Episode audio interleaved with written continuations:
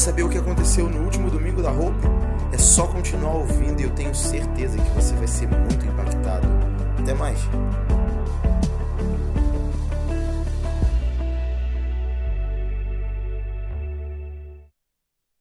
Obrigado, Senhor Jesus, pelo teu sacrifício na cruz que nos perdoou de todos os pecados de ontem, de hoje e os de amanhã. Nós te agradecemos porque sabemos que o Senhor não é um promotor de justiça para nos acusar. O Senhor é um advogado para nos defender e para nos mediar, para mediar diante do Pai. Obrigado porque nós sabemos que quando confessamos os nossos pecados a Ti, nós podemos encontrar perdão, refrigério, cura. Eu quero poder, como Teu filho nesse lugar, ministrar refrigério e cura sobre os Teus filhos agora. Aqueles que estão se sentindo acusados, daqueles que estão se sentindo envergonhados, sujos. Espírito Santo, o Senhor é consolador. Eu oro agora, clamando para que o consolo do céu venha, para que tire todo o peso, toda a frustração, toda a fraqueza. Que o Senhor desperte em nós a consciência santa de que somos perdoados e redimidos no Senhor. Nós te agradecemos te agradecemos pelo perdão, te agradecemos pela vida, te agradecemos pela graça, porque na graça podemos encontrar esse espaço de perdão em Ti, Pai. Muito obrigado, Senhor. Em nome de Jesus. Amém. Glória a Deus. Se você puder dar um high five aí quem está do teu lado, um abraço, se você tiver mais liberdade. Vou pedir, se alguém puder pegar minha garrafinha lá no na, na geladeira lá no, no freezer, por favor? Todos bem? E aí, machucou o pé? Não entendi. Resolveu me inchar? Então, até o final do culto está curado, em nome de Jesus. Está doendo? Está latejando? Vai parar de latejar também, em nome de Jesus, até o final do culto. Amém? Todo mundo bem, queridos? Todos bem? Glória a Deus. É, se faltar lugar aqui embaixo, pode sentar nas laterais e em cima, tá? Aqui, e tá aí já. O presbítero tá aqui em cima. aqui em cima não é para o presbitério, aqui em cima é para todo mundo, tá? A ideia é que a gente esteja em círculo, mas aí como toda a estrutura de tomadas fica por aqui, então essas cadeiras têm que ficar mais elevadas. Obrigado, Gi. Amém. E congelou. Eu acho que não é saudável eu beber agora, mas eu vou deixar aqui um pouquinho, dar uma esquentada. Glória a Deus. A gente está chegando aí de um finalzinho, né, um recesso pequeno, onde a gente não teve as nossas atividades, os nossos cultos, muita gente viajando. E aí a gente está retornando hoje. Eu já tenho, antes da gente começar a falar da série nova, eu tenho alguma um aviso, né? Na verdade, dois avisos. Hoje Hoje nada. Sexta-feira a gente começa a nossa Escola do Sobrenatural 2022. Ou seja, é a segunda turma e meia, porque a gente começou uma turma na pandemia e teve que parar e a escola acabou. E agora a gente está começando sexta-feira a segunda turma e vai ser inteira, cheia mesmo. A escola vai acontecer presencial e vai acontecer também online. Então, presencial vai ser lá em Itaguaí. Eu vou dar aula lá de Itaguaí, para um grupo que tem lá, a gente tem um grupo grande lá, e aí a gente vai transmitir online. O que eu quero dizer? Duas coisas sobre isso. Primeiro, sexta-feira agora, quem quiser ir comigo, eu estou saindo daqui de Itaipuaçu às quatro da tarde. Então, se alguém quiser ir comigo para esse início de escola, pode me procurar. Eu vou sozinho no carro, tem cinco vagas. Cinco não, quatro, né? Tem quatro vagas. Então, quem quiser ir comigo, está liberado a escola, o valor é a generosidade. Então, são seis meses de, de escola, toda sexta-feira. A gente vai ter mentoria no meio da semana, a gente tem aulas práticas. Quem já fez a escola sabe como funciona, não mudou a metodologia da primeira turma para essa. Ah, O que mudou é o valor. Então a gente tinha um valor cheio, dessa vez não é um valor cheio. Dessa vez você paga conforme você sentir vontade. Então quero me inscrever e quero pagar 10 reais. Amém. Quero me inscrever e quero pagar mil reais. Amém também. Quero pagar de mensalidade 5 reais nesse mês. No mês que vem vou pagar 50 e assim vai. A gente vai trabalhar dentro dessa perspectiva do reino de corações voluntários e generosos. Ok? A escola, como eu disse, começa agora, então a gente vai aprender nesse primeiro módulo sobre identidade, sobre o Espírito Santo. Depois a gente tem o um módulo que fala sobre missões, missões urbanas, missões transculturais. Aí a gente tem o profético, depois a gente tem cura física. São seis meses. Então, você vai sair da escola, eu te garanto que é totalmente diferente do que você entrou. Então, se você quiser, mesmo online, vai ser ao vivo, ok? Então, óbvio que a gente, vamos supor que a gente tenha para cá, para Itaipuaçu, cinco, seis, sete alunos online. Quando a gente tiver as aulas práticas, a gente consegue fazer aulas práticas aqui também. Então, já tem pessoas que podem mentorear esse grupo e aplicar as práticas aqui, ok? As inscrições estão abertas, pode deixar, não tem problema não. Sala de casa, fique em paz. Ok? Outra, outro aviso. Neste domingo, é nesse domingo? É? Próximo agora? Dia 13, isso. Próximo domingo, sem ser hoje, óbvio, próximo, a gente vai começar a nossa escola bíblica. Então, vocês lembram do Hope 4.8? Lembra do Hope 4.8? Sobre a sabedoria? A gente está voltando com o Hope 4.8, mas de outra forma. Todo discipulado bíblico a gente faz domingos, duas da tarde, certo? Os discipulados vão acontecer agora de que forma? Num domingo do mês, a gente vai ter uma aula de historiologia, é, historiografia, historiografia bíblica, aula de história. Então você vai aprender como os livros foram escritos, qual o tempo, o que aconteceu naquele tempo, o porquê daquele livro, e quem vai dar essa aula é o Leandro. Primeiro domingo do mês, a gente está dizendo assim, né? De duas às quatro. Segundo domingo do mês, a gente tem aula sobre revelações bíblicas. Como encontrar revelações na palavra, como fluir em revelações, como encontrar chaves de revelação na Bíblia. Quem vai dar essa aula é a Paulitia. A Paula, não sei se todos conhecem, a Paula ela é da, da, da igreja, mas ela é da multi-igreja, não tem multiverso, ela é da multi-igreja. Então, ela é membro da igreja, se conecta conosco lá de São Paulo, e ela vai dar essa aula também, sempre aos segundos domingos do mês. O terceiro domingo do mês é comigo, eu vou dar aula de teologia sistemática. Então, a gente vai pegar os diversos pontos da Bíblia. Exemplo, vamos falar sobre pecado, vamos falar sobre anjos, vamos falar sobre o céu, e a gente vai de tempos em tempos cobrindo esses pontos específicos. Ah, então vamos supor, o Leandro vai dar um livro inteiro numa aula? Não, a gente não vai trabalhar com tempo, ok? A gente vai trabalhar no mover, conforme as coisas vão fluindo, vão acontecer. Então, todo domingo, duas da tarde, a gente vai disponibilizar o link lá no grupo para os membros da igreja. Quem não é membro e quiser participar, pode chamar a gente no privado, a gente disponibiliza isso também e aí a gente vai trabalhar isso. Então, próximo domingo, esse mês vai ser picado, né? Próximo domingo, dia, dia 13, começa com o Léo. O segundo domingo é com, com a Paula. E o terceiro domingo, a gente está discutindo ainda. Por quê? Terceiro e último. Porque a Paula vai estar no Rio. E ela, inclusive, vai ministrar aqui de noite na igreja. Então, a gente está vendo se vai dar para ela ministrar tanto a aula à tarde quanto o culto tudo vai depender da voz, porque ela vai dar aula também na escola de sobrenatural na sexta. Então a irmã vai ser ó, sugada. Se ela aguentar, ela dá o estudo bíblico, então a gente vai ter duas aulas de revelação seguidas. Se ela não aguentar, aí é comigo mesmo. Ok? Não é ela, né? Porque aguentar, ela vai querer aguentar. É a voz dela aguentar. Porque assim, se tem uma coisa que a gente é, irmão, é fominha. Você chegar e falar assim: quem vai pregar hoje ninguém se manifesta, eu vou ser o primeiro quem, quem tem chamado dom para isso é fominha. Então, se chegar e falar assim, e aí? Ela vai falar, estou à disposição, eu consigo. Mesmo que a voz não chegue, ela vai. Entendeu? Ela, daqui a pouco ela está manifestando as mensagens aqui, porque fica na transmissão aqui. Ok? Então, começamos no próximo domingo o nosso discipulado bíblico. Benção? Eu vou criar uma artezinha e divulgar lá no grupo da igreja. Tá todo mundo bem? Todo mundo feliz? Amém? Doutor na Hope? Amém. Glória a Deus. Bem, a gente está começando série nova hoje. Deixa eu só abrir, porque eu, eu... deixei tudo aqui, irmão.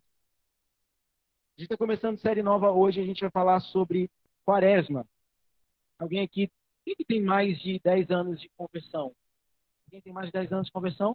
Alguém já, desses que tem 10 anos de conversão, você já sabe o que é, o que é quaresma? Quem sabe o que é quaresma? Você sabe?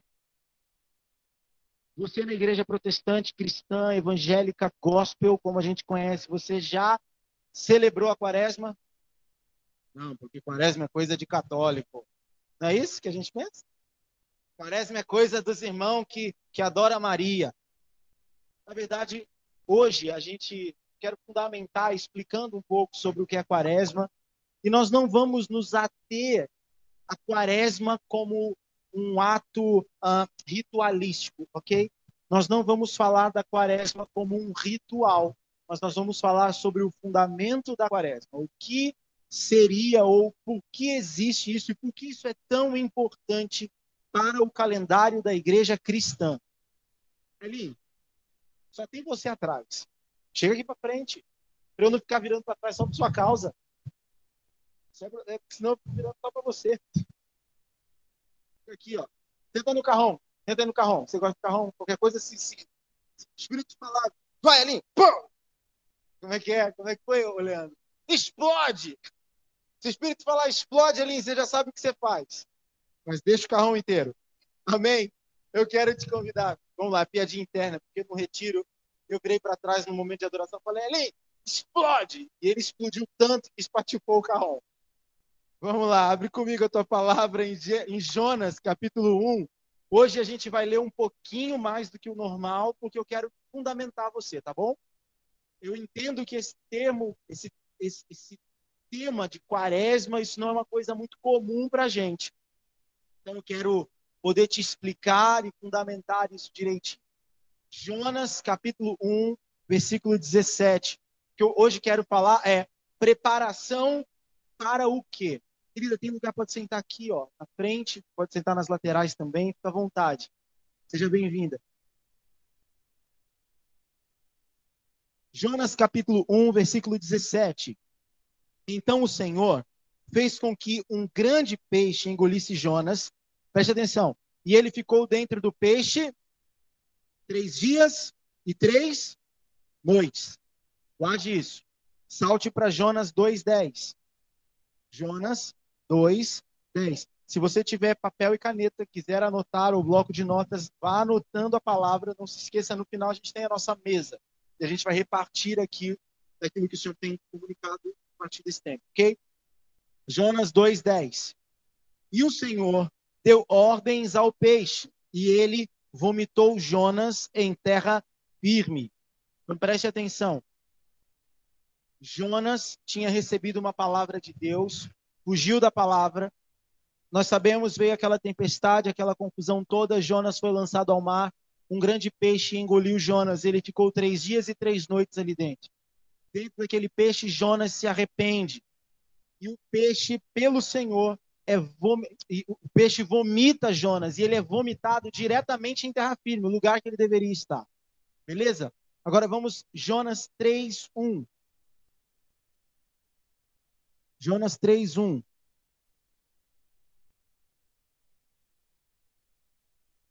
A palavra do Senhor veio a Jonas pela segunda vez com esta ordem: Vá à grande cidade de Nínive e pregue contra ela a mensagem que eu vou dar a você. E Jonas obedeceu a palavra do Senhor e foi para Nínive. Era uma cidade muito grande. Demorava-se três dias para percorrê-la. Jonas entrou na cidade e a percorreu durante um dia proclamando. Veja o que Jonas proclamava. Daqui a 40 dias, Nínive será destruída. Os ninivitas creram em Deus, proclamaram jejum e todos eles, do maior ao menor, vestiram-se de pano de saco. Quando as notícias chegaram ao rei de Nínive, ele se levantou do trono, tirou o manto real, vestiu-se de pano de saco e sentou-se sobre cinzas. Então fez uma proclamação em Nínive, por decreto do rei e de seus nobres, não é permitido a nenhum homem ou animal, bois ou ovelhas, provar coisa alguma. Não comam nem bebam. Cubram-se de pano de saco homens e animais. E todos clamem a Deus com todas as suas forças. Deixem os maus caminhos e a violência. Talvez Deus se arrependa e abandone a sua ira e não sejamos destruídos. Deus viu o que eles fizeram e como abandonaram os seus maus caminhos. Então, Deus se arrependeu e não os destruiu como tinha ameaçado. Vocês entenderam? Jonas emite uma proclamação: daqui a 40 dias essa cidade vai ser destruída. Isso no primeiro dia. E imediatamente aqueles homens creram e proclamaram jejum sobre toda a terra. Agora vá comigo para Mateus capítulo 12, versículo 40. Mateus capítulo 12, versículo 40.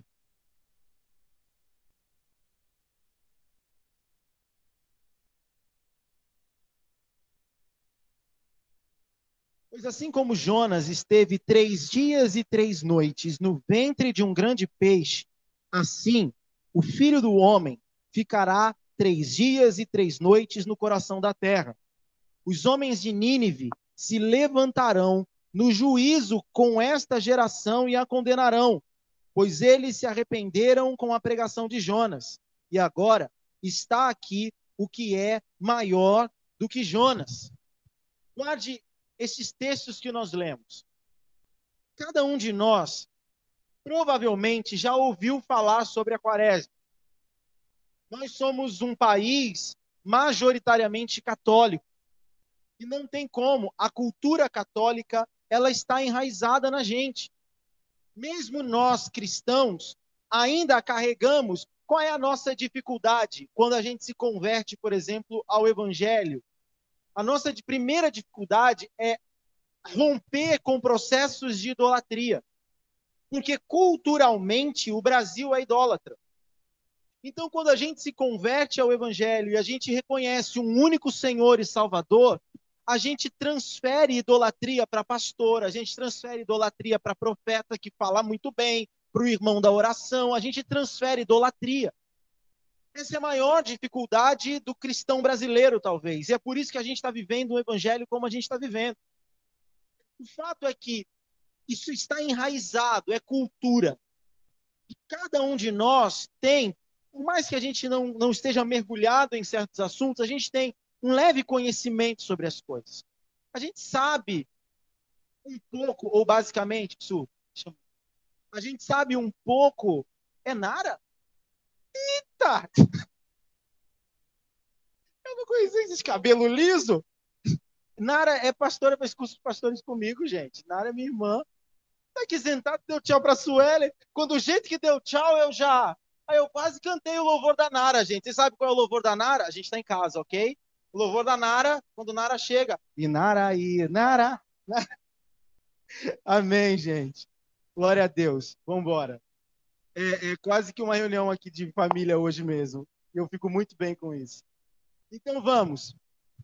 Então nós somos uma nação, um povo que tem entendimento sobre processos de uma, de, um, de uma raiz católica. A gente, a gente já ouviu falar sobre quaresma. O problema é que a quaresma não é necessariamente algo católico.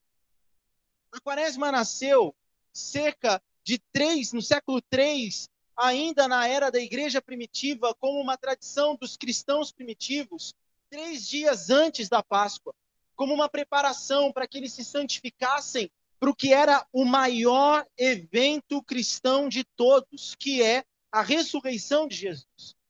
É maravilhoso você ter uma mulher concebendo do Espírito Santo e nascendo filho de Deus. Isso é extremamente poderoso.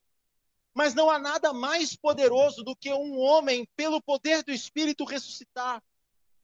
E novamente está na terra, convivendo com os homens e manifestando o poder de Deus. Não há nada mais poderoso do que isso. Cada um de nós já recebeu o dom do Espírito Santo, amém? Mas certamente nós não ressuscitamos. Alguém que já ressuscitou?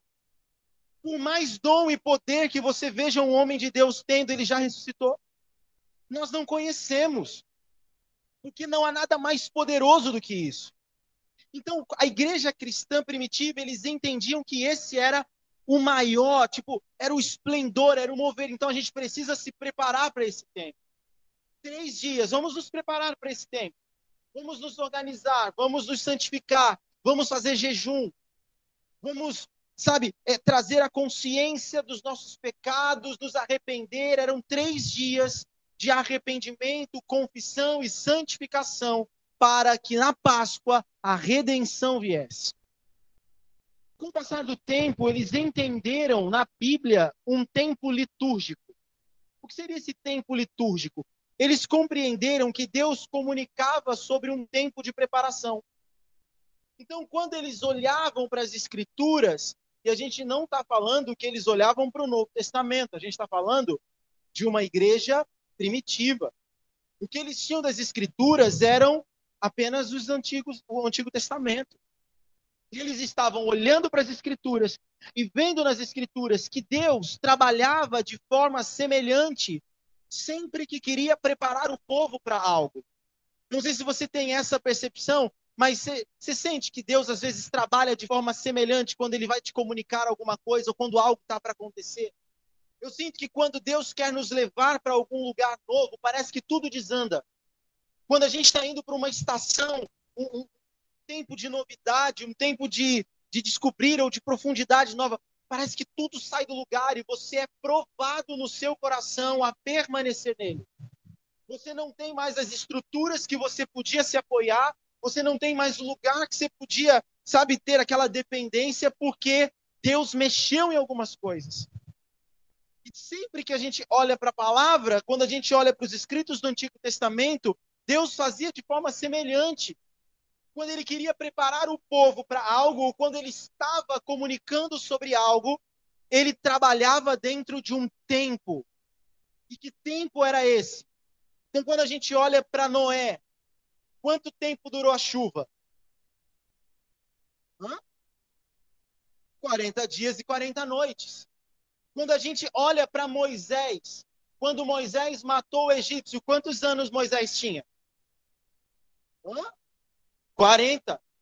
Quando Moisés mata o egípcio, ele foge e ele vai viver com os midianitas. Ele passa quanto tempo lá? 40. E aí ele volta. Quando ele volta, ele liberta o povo. Eles passam quanto tempo na terra antes de entrar na terra prometida? 40. Vamos para mais? Quantos anos Saul governou? 40. E Davi? Também 40. E Salomão? Também 40. Quantos dias Elias jejuou? 40. Vamos para Jesus? Quantos dias Jesus passou no deserto? 40.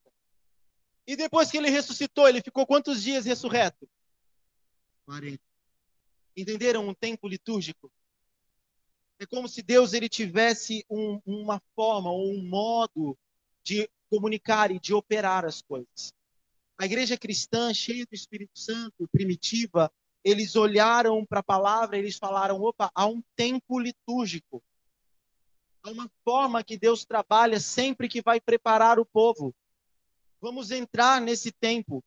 E é quando eles proclamam que a quaresma não seria mais de três dias, mas eles passariam 40 dias. 40 dias que eles sairiam das cinzas e eles iriam para a redenção. 40 dias onde eles deixariam um pano de saco para se vestirem com as vestes daqueles que nasceram de novo, vestes lavadas no sangue do Cordeiro. É um tempo onde a igreja cristã precisa refletir, precisa se arrepender, não é ter remorso, é olhar e falar onde nós precisamos mudar de atitude quais são os comportamentos que precisam ser ajustados. O que eu preciso olhar para a minha vida nesse tempo e falar: Deus, me ajuda, porque mesmo que eu não consiga sozinho, eu quero mudar isso na minha vida. Então, esse é um tempo onde a gente está mergulhado, imergido em uma autoanálise, em um, um senso, sabe, pessoal de, de, ajuste, de arrependimento, de correção, não porque a gente quer ser uma pessoa melhor, mas porque a gente quer dar prazer a Ele. Eu não quero ser melhor porque eu quero ser uma boa pessoa. Eu quero ser o lugar onde Deus encontra o seu prazer. Eu quero que Deus olhe para a minha vida e, assim como ele falou de Jesus, ele fale: Esse é o meu filho em quem encontro o meu prazer. Eu não quero ser alguém que as pessoas olhem e falem: ai, como ele é bom, ai, ele ajuda os pobres, ai, olha como ele cuida da família. Eu não quero ser isso. Eu quero ser alguém que Deus olha e fale: aquele ali, ele anda no temor do Senhor. É para isso que serve esse tempo de quaresma. E a igreja protestante perdeu isso, porque nós não compreendemos um calendário litúrgico de uma forma natural e a gente joga aquilo que a gente não consegue entender ou o que ficou da reforma, a gente já, já taxa como, ah, isso não presta, isso não vale, isso é. E a gente perde certos fundamentos que são muito importantes. Aí você fala, mas a gente não tem isso todo tempo? A gente tem. Todo dia é dia de confissão. Todo dia é dia de Todo dia é dia de nós voltarmos para Jesus. Mas será que a gente faz isso todo dia intencionalmente? Talvez o que a igreja precise é voltar um pouco para si e retirar um tempo oportuno para despertar consciência. Será que todos os meus atos eu estou apresentando diante de Deus? E há um outro problema nisso. Será que eu estou apresentando diante de Deus com sinceridade ou por um, um mero ritual religioso? Porque é o que também a quaresma acabou virando. A quaresma virou um, um, um momento, um tempo ritualístico. Então, eu não bato no meu filho hoje porque eu estou na quaresma, mas amanhã a quaresma acabou, desço sua pancada no criança. Eu não como carne hoje, mas amanhã está liberado. Não, isso é, isso é ritual, isso é religião.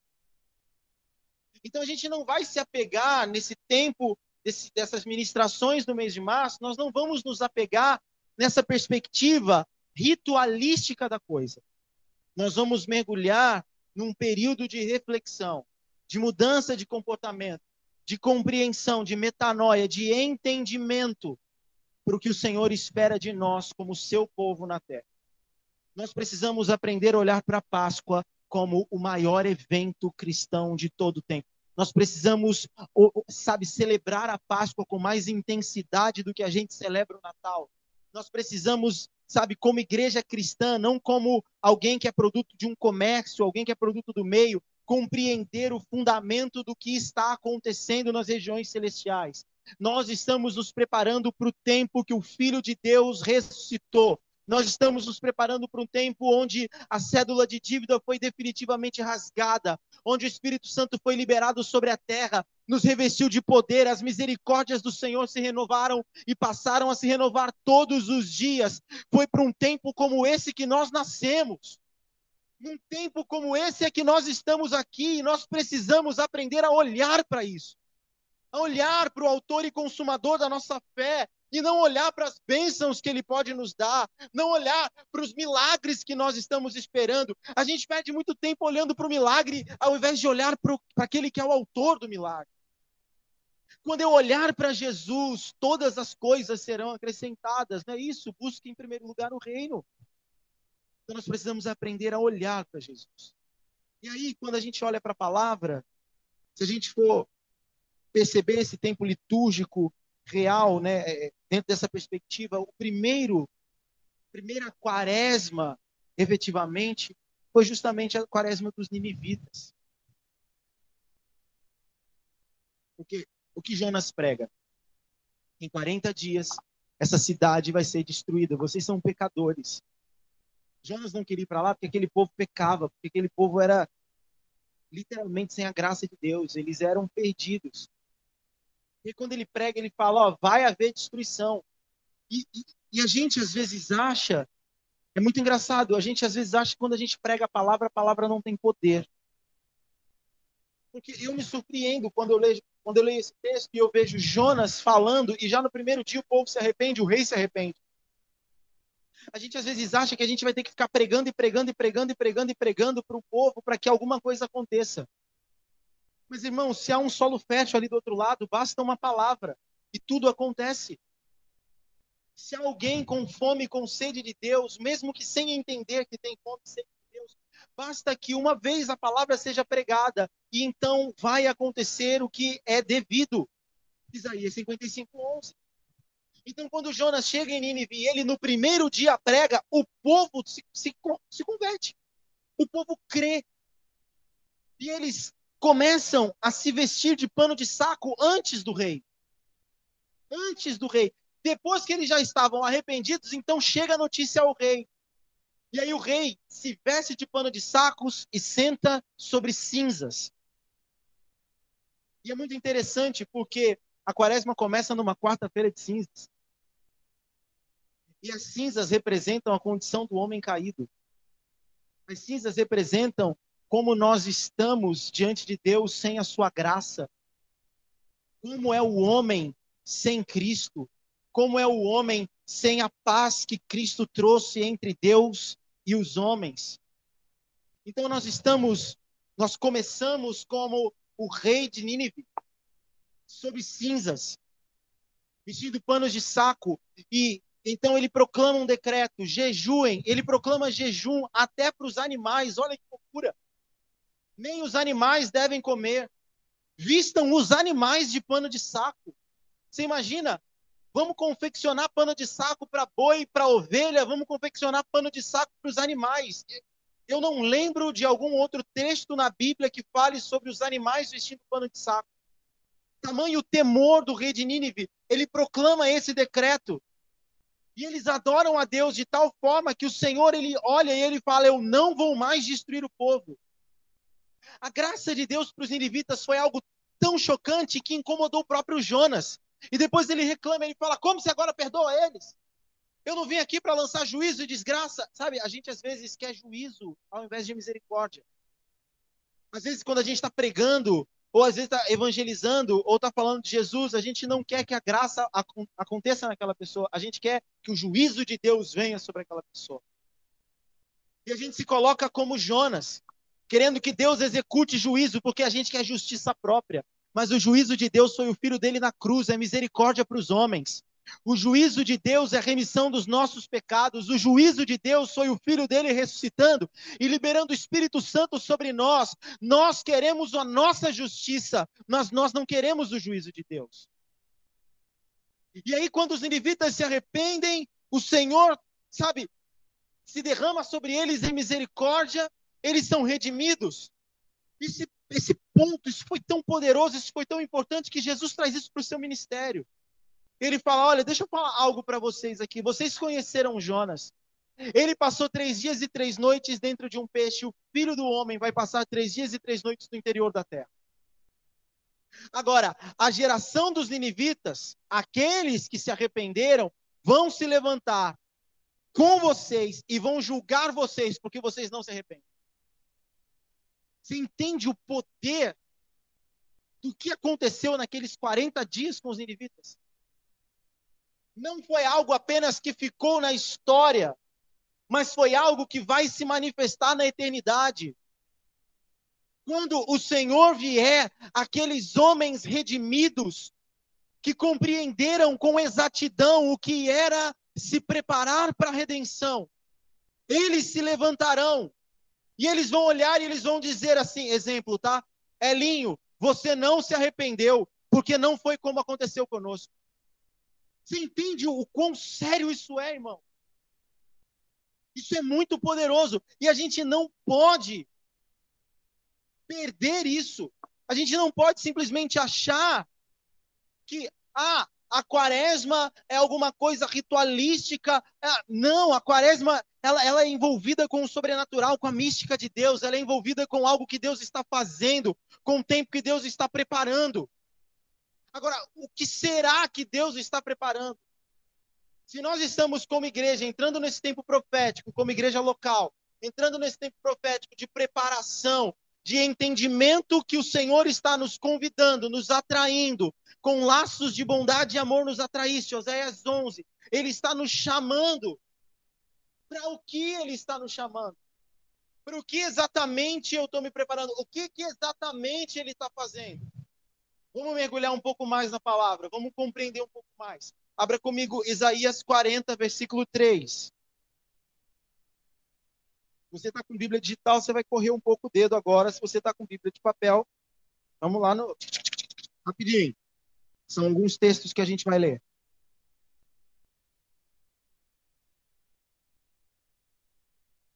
Isaías 40, versículo 3. Uma voz clama: No deserto, preparem o caminho para o Senhor. Façam no deserto um caminho reto para o nosso Deus. Salte para Isaías 64, versículo 1. Isaías 64, versículo 1.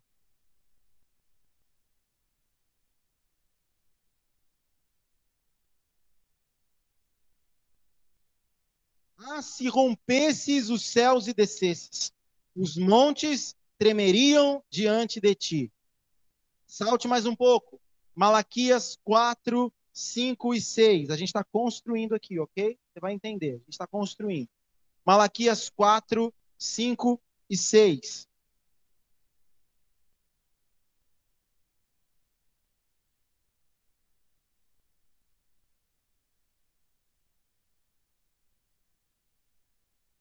Vejam, eu enviarei a vocês o profeta Elias antes do grande e terrível dia do Senhor. Ele fará com que os corações dos pais se voltem para seus filhos e os corações dos filhos para os seus pais. Do contrário, eu virei e castigarei a terra com maldição. Agora vamos para os evangelhos. Lucas capítulo 1, versículo 17.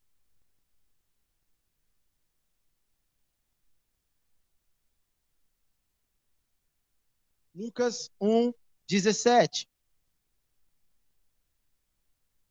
Irá adiante do Senhor no espírito e no poder de Elias, para fazer voltar o coração dos pais a seus filhos e os desobedientes à sabedoria dos justos, para deixar um povo preparado para o Senhor. Esse texto está falando de João Batista. Agora, João capítulo 1, 19. A gente fecha essa sequência. João, capítulo 1, 19.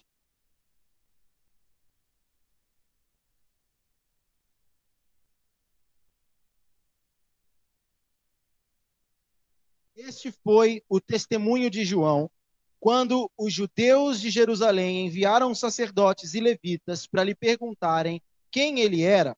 Ele confessou e não negou. Declarou abertamente: Não sou o Cristo. Perguntaram-lhe: e então, quem é você? Elias? Ele disse: Não sou.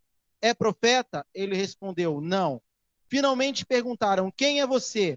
Dê-nos uma resposta para que levemos aqueles que nos enviaram. Que diz você acerca de si próprio? João respondeu com as palavras do profeta Isaías: Eu sou a voz do que clama no deserto, façam um caminho reto para o Senhor.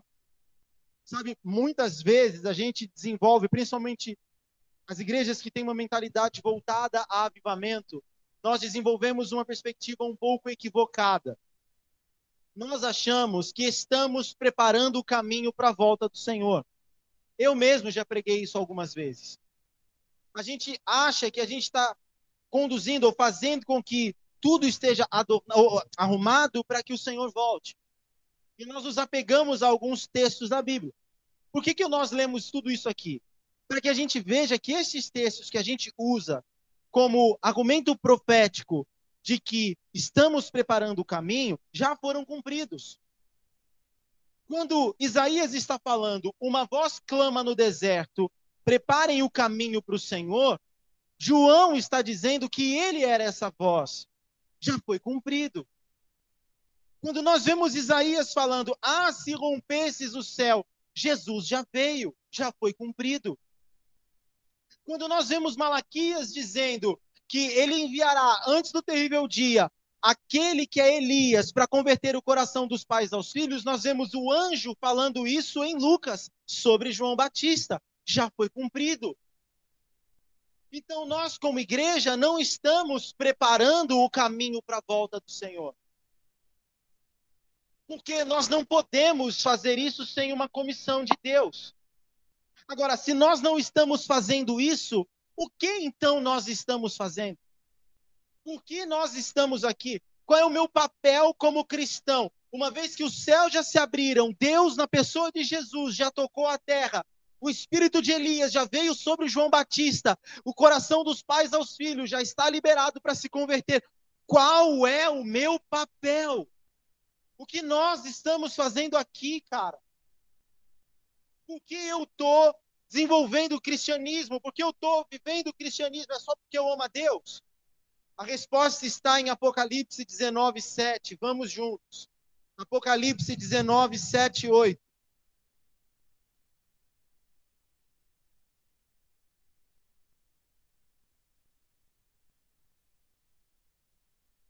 Apocalipse 19, 7 e 8. Regozijemo-nos, vamos nos alegrar e dar-lhe glória, pois chegou a hora do casamento do cordeiro e a sua noiva já se aprontou. Foi-lhe dado para vestir-se linho fino, brilhante e puro. O linho fino são os atos justos de quem? Dos santos. Preste atenção, a igreja não é uma instituição, ok? A igreja também não sou eu sozinho. A igreja é a reunião. A igreja é a unidade coletiva dos santos. A igreja é quando os santos se unem e são uma única coisa. Isso é a igreja. Então, quando esta igreja está pronta, chega a hora do casamento. Veja, chegou a hora do casamento. Ela já se adornou. Não é isso que a palavra está falando? Quem prepara a noiva, irmão? Quem prepara a noiva? Nós lemos nesse texto. Quem está preparando a noiva? Ela mesmo. Ela já se adornou, ela mesmo se vestiu, ela mesmo se produziu, ela mesmo está se arrumando para o casamento. Agora, com que ela está se vestindo? Foi-lhe dado para se vestir com linho fino. Vá comigo, Êxodo capítulo 35, versículo 25.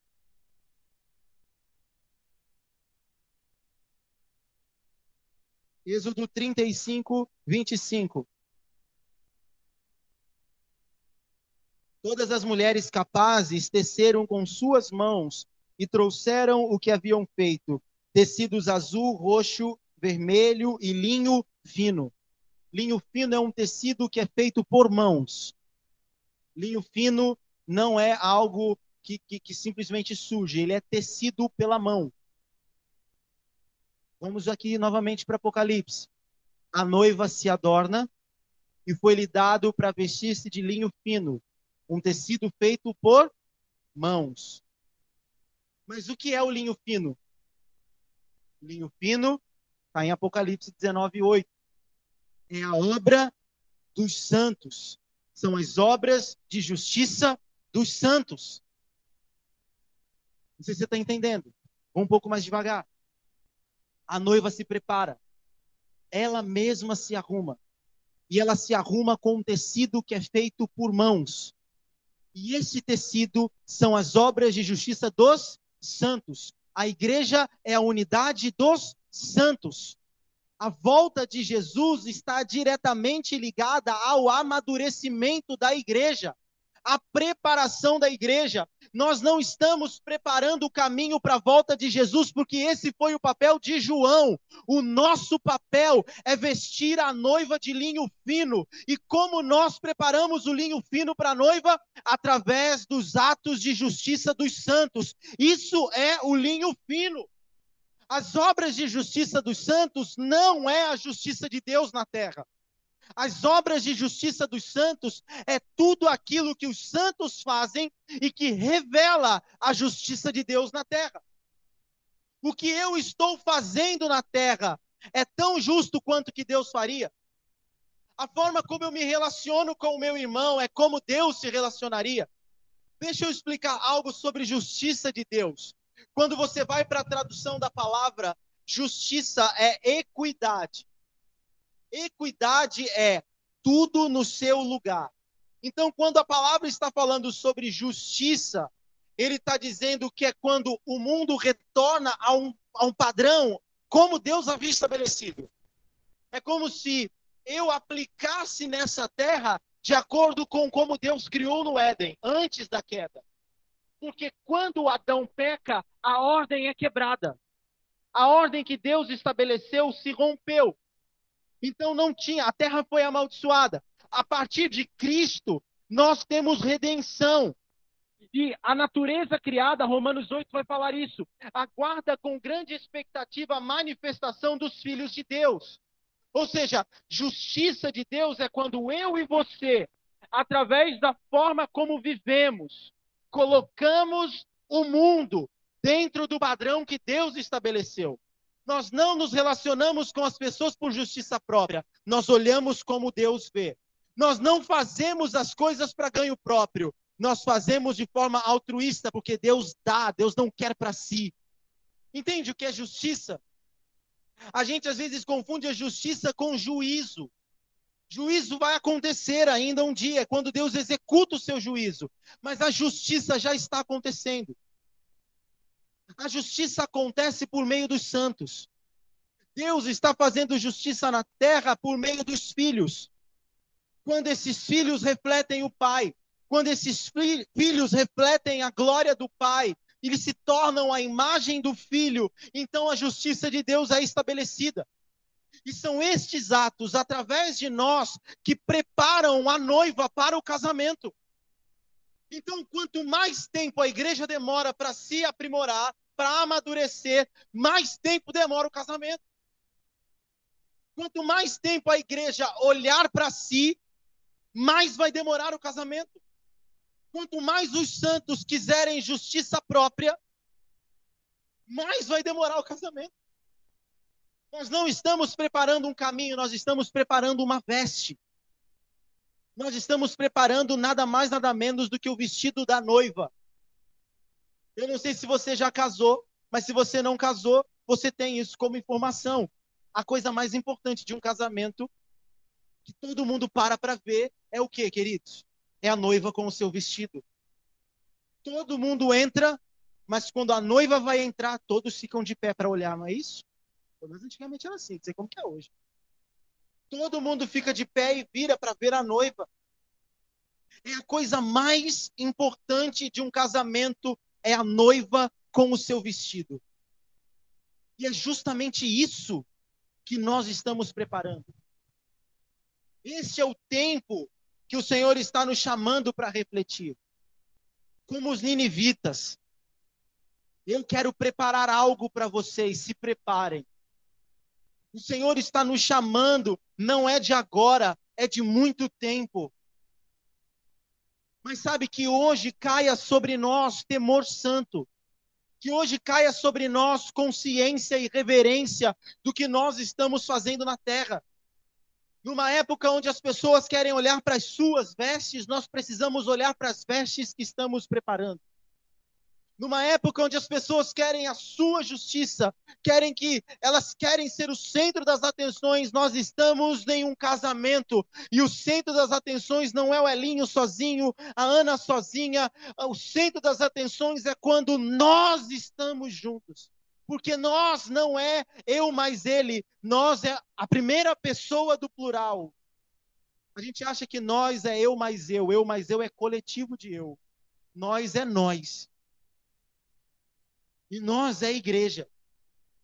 Porque se a igreja fosse eu mais eu, a gente não ia ter uma mente e um coração.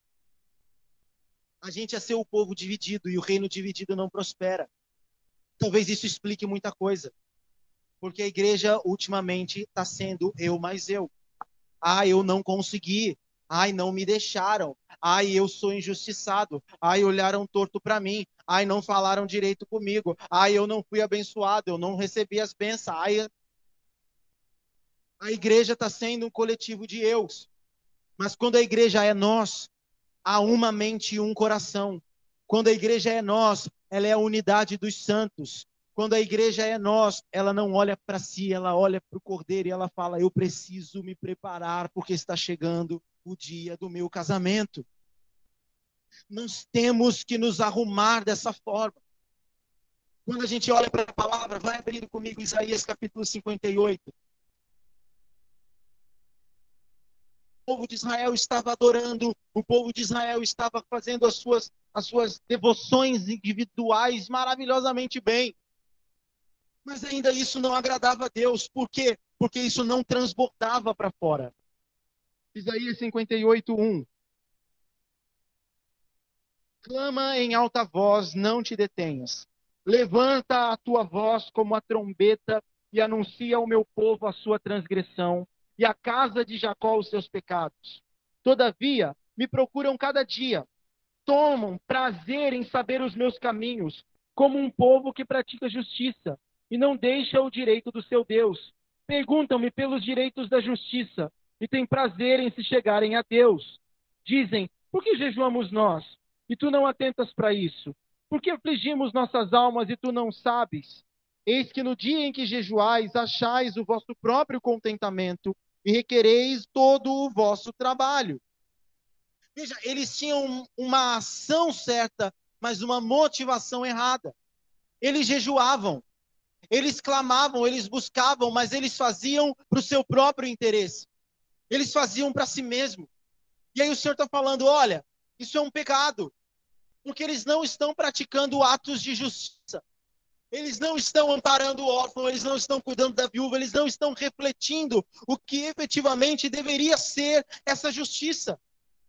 Porque, querido, se a sua devoção individual, se o seu tempo de oração, se a sua meditação bíblica diária não transforma as suas ações externas, você não está se relacionando com Deus individualmente. Você está se relacionando com a sua própria alma. Não há como eu ter contato com Deus e esse Deus não molde, não moldar ou modificar as minhas ações. Não há como eu falar que tenho Deus e Deus não me ter. Não há como eu dizer que amo Deus se eu não amo meu irmão. Não há como eu dizer, eu tenho adoração diária, eu tenho o meu tempo devocional, eu estou todos os dias mergulhado na presença, mas você continua sendo grosso, você continua mentindo, você continua não ajudando as pessoas, sendo egoísta. Não é Deus. Está se relacionando com a própria religião, com o próprio umbigo talvez buscando um contentamento, talvez buscando ter um bom caráter, mas não é Deus. Porque certamente quando Deus vem, as ações mudam. Quando Deus vem, a gente deixa de pecar. Quando Deus vem, a gente passa a ter aversão ao pecado. Eu não estou dizendo que você vai de uma hora para outra parar de pecar. A gente está vencendo com Cristo, mas certamente eu não tenho desejo por aquilo. Porque eu não sou mais escravo daquilo. Eu não vou mais querer Sabe, eu, eu olho para mim e eu vou falar pessoalmente. Eu não tenho problema de dizer isso. Eu olho para mim hoje e eu vejo como o Senhor trabalhou na minha vida questões de orgulho. Sabe, eu estou vivendo uma semana, é, é, pessoal mais, mais próximo sabe o que a gente está movimentando como igreja nesses dias. E não é fácil.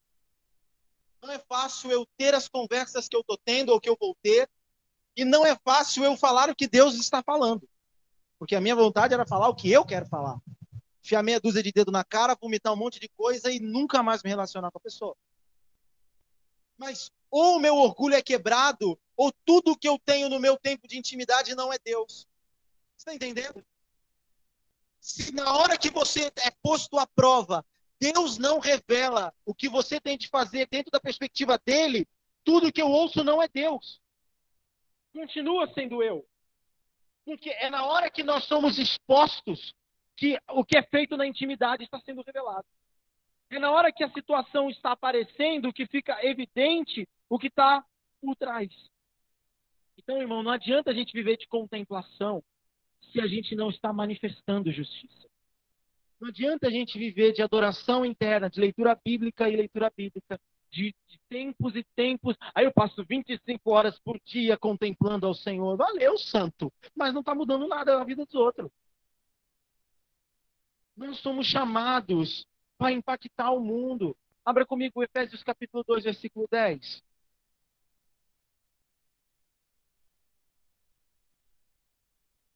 Efésios capítulo 2, versículo 10.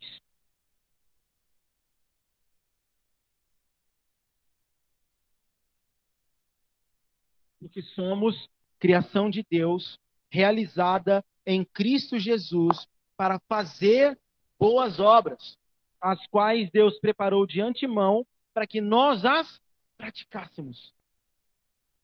O evangelho sem prática não revela Cristo. Nós somos feitura de Deus, realizados em Cristo para fazermos boas obras. Isso é justiça. E é isso que prepara as vestes da noiva.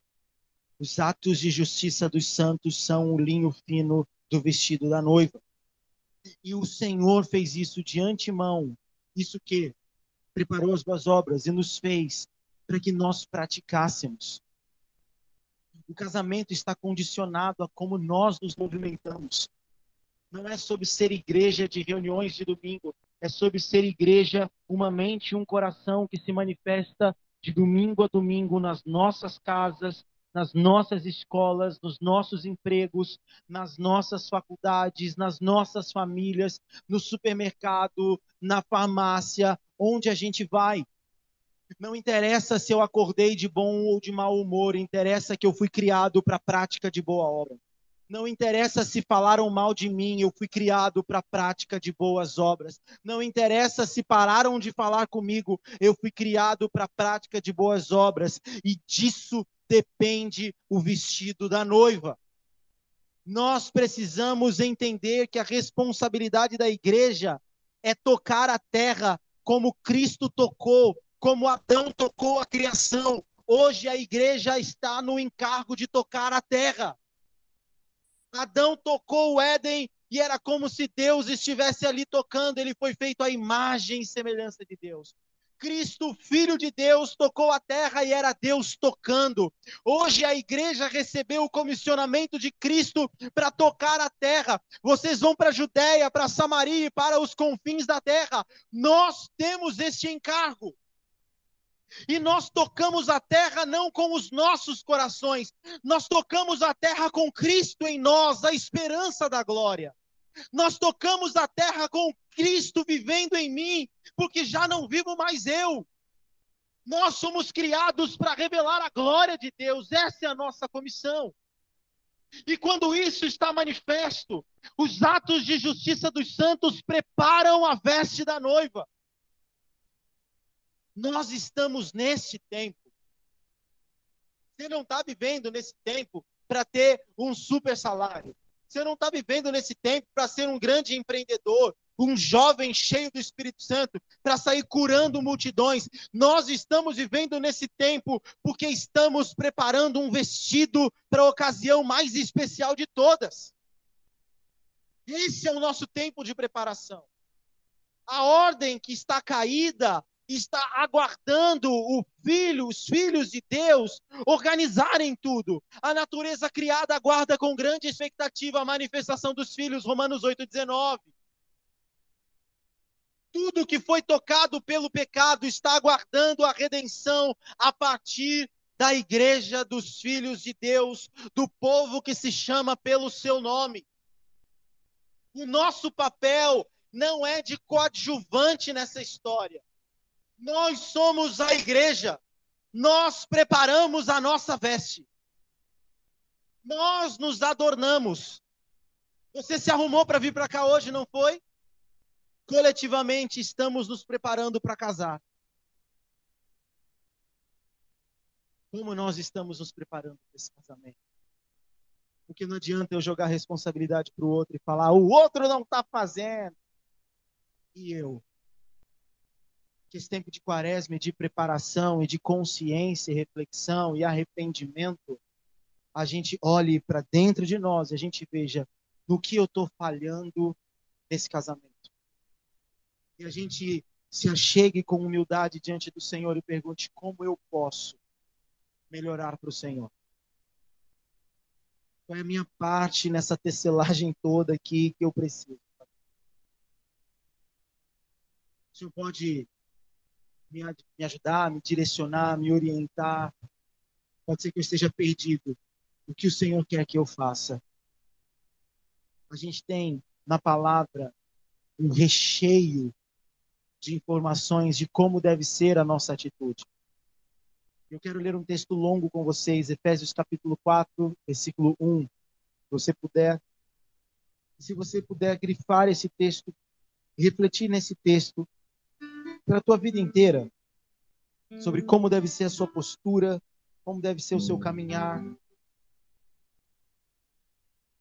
Ele é extremamente válido. Efésios capítulo 4, versículo 1.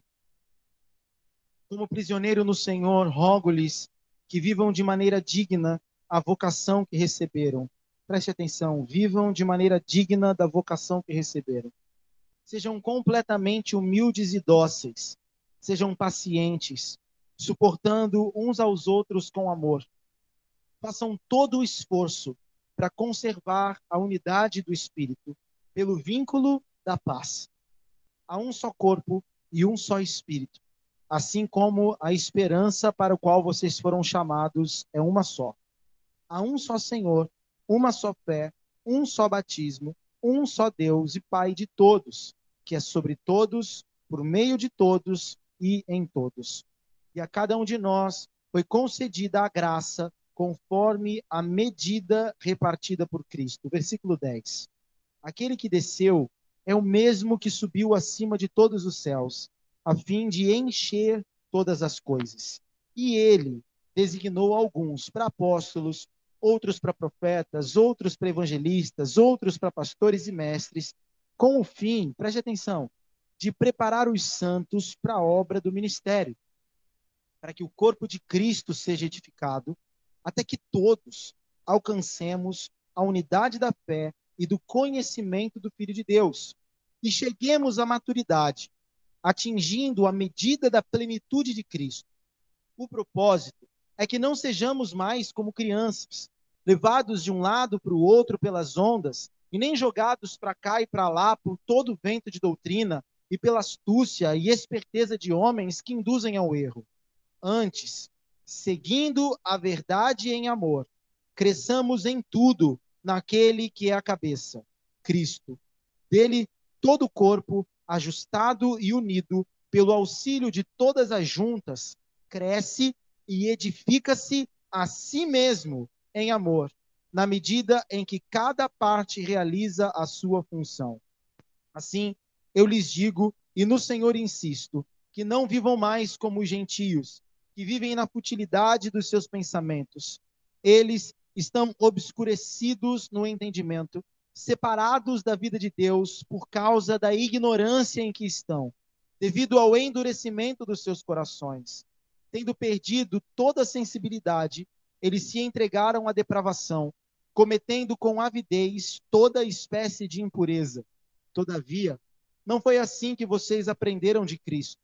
De fato, vocês ouviram falar dele e nele foram ensinados de acordo com a verdade que está em Jesus quanto à antiga maneira de viver, vocês foram ensinados a despir-se do velho homem, que se corrompe por desejos enganosos, a serem renovados no modo de pensar e a revestir-se do novo homem, criado para ser semelhante a Deus em justiça e em santidade, provenientes da verdade. Portanto, cada um de vocês deve abandonar a mentira e falar a verdade ao seu próximo, pois todos somos membros de um só corpo. Quando vocês ficarem irados, não pequem. Apaziguem a ira antes que o sol se ponha. E não deem lugar ao diabo. O que furtava, não furte mais. Antes trabalhe, fazendo algo de útil com as mãos, para que tenha o que repartir com quem estiver em necessidade. Nenhuma palavra torpe saia da boca de vocês, mas apenas a que for útil para edificar os outros, conforme a necessidade, para que conceda graça aos que ouvem.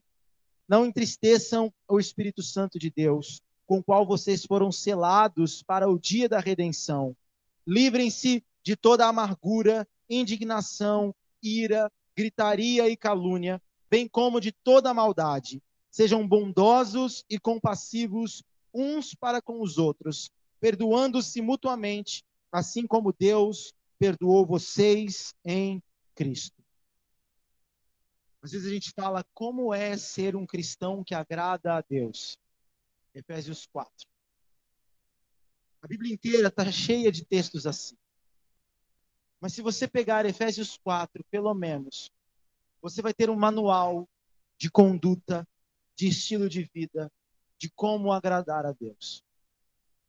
Se você pegar Efésios 4, você vai ver que Efésios 4 dá muitas pistas de, de Apocalipse 19. De como nós nos preparamos, como essa igreja se edifica, como essa noiva se adorna. Se nós olharmos para este texto de Paulo de Efésios e nós desenvolvermos isso na nossa jornada, certamente o Brasil com os seus milhões e milhões de evangélicos, 30% da população, não vai depender de uma eleição para mudar o rumo das coisas. Mas os filhos e filhas que se apresentam como filhas e filhos vão manifestar a justiça de Deus de tal forma que os governantes vão apenas refletir o que a nação já é. A gente ainda está no tempo que precisa de pessoas para dizer o que a gente tem de fazer. Mas eu oro e profetizo um tempo que nós teremos tanta unidade do Espírito, que seremos plenamente guiados pelo Senhor e Sua palavra, e que eu não vou precisar de alguém para dizer o que eu devo fazer. Mas esse alguém vai testificar dentro de mim o que o próprio Senhor já comunicou. Eu apenas vou caminhar em alinhamento, em santidade, em reverência, em obediência ao que o Senhor falou, sem precisar idolatrar um homem, idolatrar uma palavra, uma campanha ou qualquer outra coisa. Nós estamos, queridos, nesse tempo de renúncia, nesse tempo de arrependimento. Eu oro para que até o Páscoa até o último dia de março. A gente vai fazer essa série até o último dia de março. Mas a quaresma só termina no domingo de Páscoa. Eu oro para que você saia desse período de quaresma literalmente uma nova criatura. Que o arrependimento que você expressa a Deus se transforme em atos de justiça dos santos na terra que todos possam olhar e ver que nós somos imitadores de Jesus. E que eles possam olhar para nós e falar: eu preciso reproduzir o que essa pessoa faz. Como essas correntes de boas coisas que fazem por aí. Você faz uma coisa boa para alguém, aquele alguém vai fazer uma coisa boa para outro. Que as pessoas olhem para nós e elas desejem imitar Jesus em nós. Quero te convidar a ficar de pé, fechar os teus olhos. A gente vai tirar um tempinho de oração. E eu quero explicar algo. Nós tiramos um tempo breve de oração nos finais de culto, porque nós não cremos que essa oração vai fazer alguma coisa no sentido de que é ela responsável por algo. Nós tiramos um tempo breve de oração para que a consciência seja despertada e você saia daqui ávido por praticar a palavra. É comum que a gente vá para a igreja, que a gente chegue num culto, a gente tenha fome e sede da oração final, porque seremos tocados e o chaba vai descer e alguma coisa vai acontecer. Mas para experimentar a vontade boa, perfeita e agradável de Deus. Não é com uma oração poderosa, é com a renovação da nossa mente. Quando a mente for renovada, você vai experimentar tudo que Deus tem para a tua vida. Quando você mudar a forma de ser, quando você mudar a forma de pensar, você vai experimentar os maiores milagres, os maiores dons, você vai experimentar desenvolvimento. Eu oro para que o Espírito Santo venha agora que Ele traga os seus presentes para nós. Chaves de mentalidade. Senhor Espírito Santo, nós te adoramos e cultuamos ao Senhor aqui. O Senhor enche e nos preenche nesse momento. Obrigado, obrigado, Jesus. Obrigado por cada entendimento manifestado aqui. Obrigado por nos chamar, nos convidar, Espírito Santo. Deus Pai, obrigado por enviar o seu filho com um propósito claro e fazer este filho fiel a este propósito.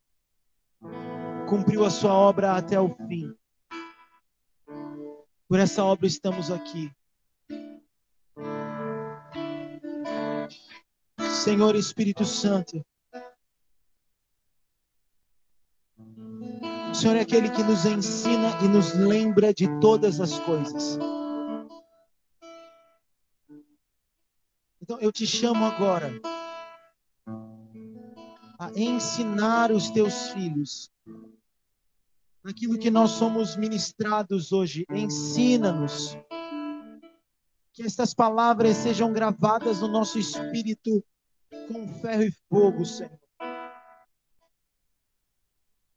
E eu oro para que o Senhor nos lembre. Traz a memória dos teus filhos momentos de intimidade e poder contigo que se revelaram aos outros de forma que os outros desejaram o Senhor através de nós. Lembra-nos, Senhor, dos nossos testemunhos, das nossas experiências contigo. Lembra-nos, Senhor, do dia que o Senhor nos tocou, como nós jamais, quando nós jamais imaginávamos. Lembra-nos do toque que mudou a nossa história. Lembra-nos da palavra que mudou a nossa vida. Lembra-nos do dia do encontro. Porque eu tenho certeza que quando nós olharmos para esse dia, temor santo vai vir sobre nós. Se os nossos olhos se fecharam, se os nossos ouvidos se fecharam, se o nosso coração endureceu, ah, Espírito Santo, quebranta-nos nós nos arrependemos ante a tua presença e pedimos pelo teu consolo agora. Venha, Espírito Santo, sopra o seu refrigério sobre nós. Encha-nos, preencha-nos. Que cada parte do nosso corpo seja tocado pela nuvem dessa presença, pela consciência santa de que o Senhor está aqui.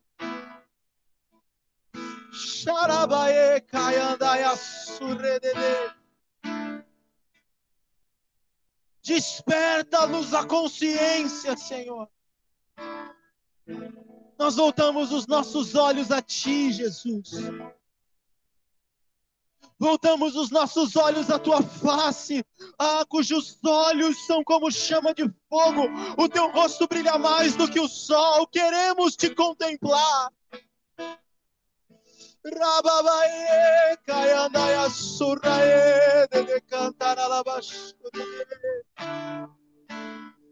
Nós queremos te ver. Porque quando os nossos olhos estiverem fixos no Senhor, nós não vamos olhar para mais nada. Põe os nossos olhos em Ti, Jesus. Nós te damos liberdade e acesso para isso. Mova os nossos rostos para o Teu rosto, Senhor. Que todo olhar desviado se volte que todo coração desviado se volte. Oh, vem, vem, vem, Jesus. Vem, vem, vem, Jesus, vem, vem, vem. Recaianda e achure, andarabalabasura, babababasante. Tire o seu tempo de oração agora. Tire o seu tempo de busca, tire o seu tempo de meditação, tire o seu tempo de encontro. Sabe, se você tem colocado os seus olhos nas coisas, se você tem colocado expectativas no que Deus pode fazer, ajuste. Volte os teus olhos para Jesus. Olhe para aquele que é autor e consumador. Como nós podemos impactar o mundo, Senhor? Como nós podemos te refletir no nosso trabalho? Perdoa-nos se as pessoas têm olhado para nós e não têm te visto. Se tu estás em nós, o Senhor precisa aparecer mais do que a gente. As tuas vontades precisam prevalecer mais do que as nossas. E a sua justiça é melhor do que a justiça própria.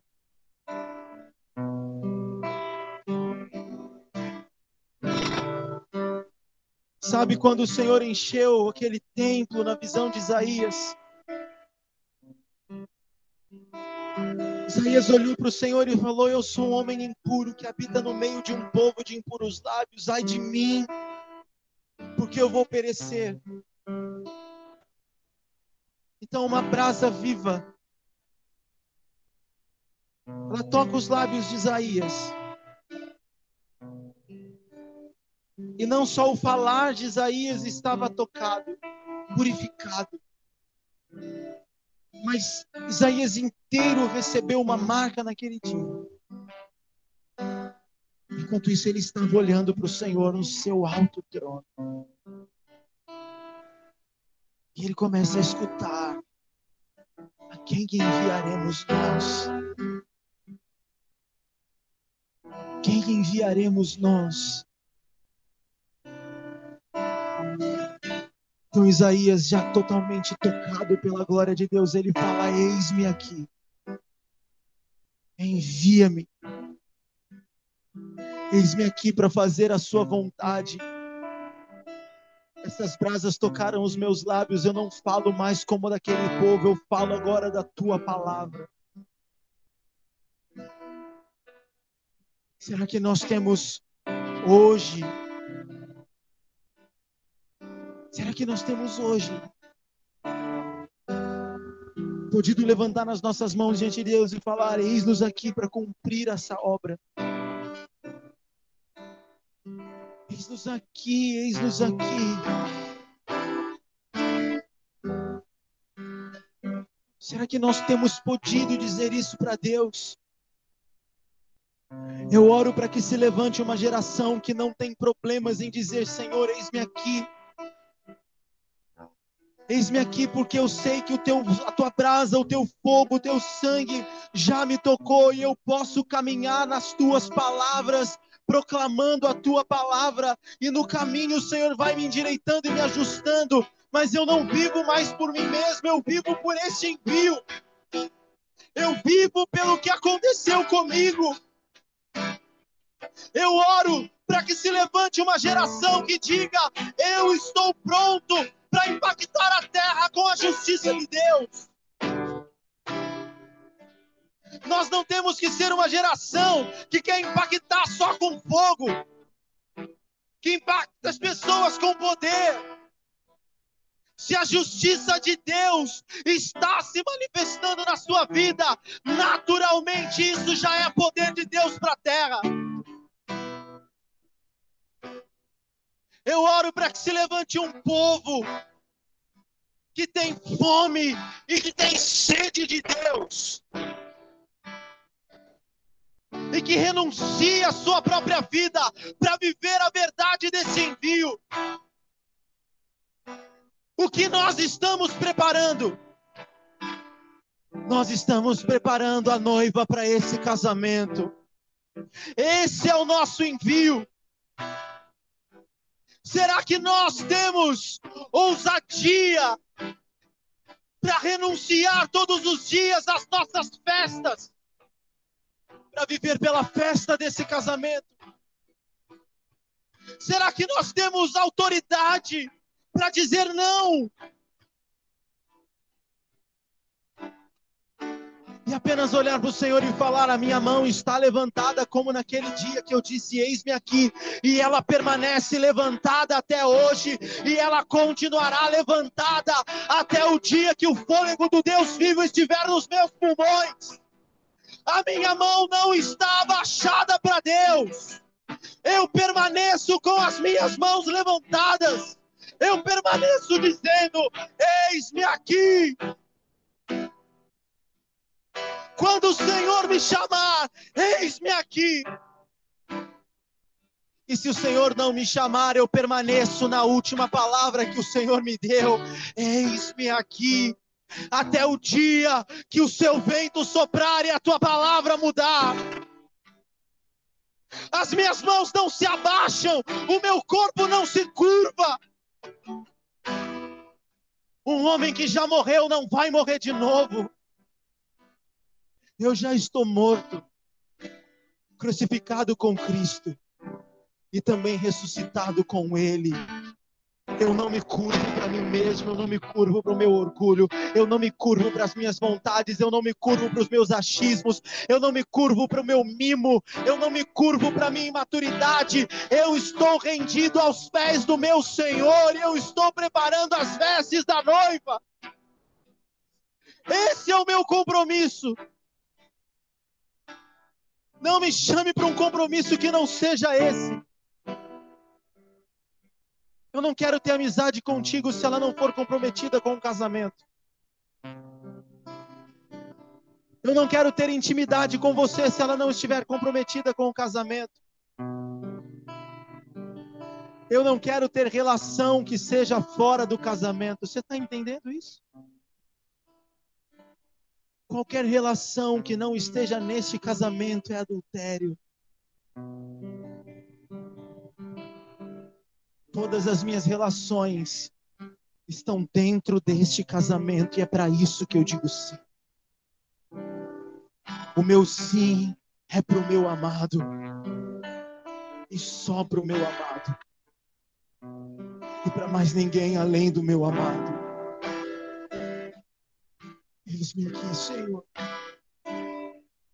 Eis-me aqui para ser justiça de Deus na terra. Eis-me aqui para ver as coisas ganhando forma. Eis-me aqui, Senhor.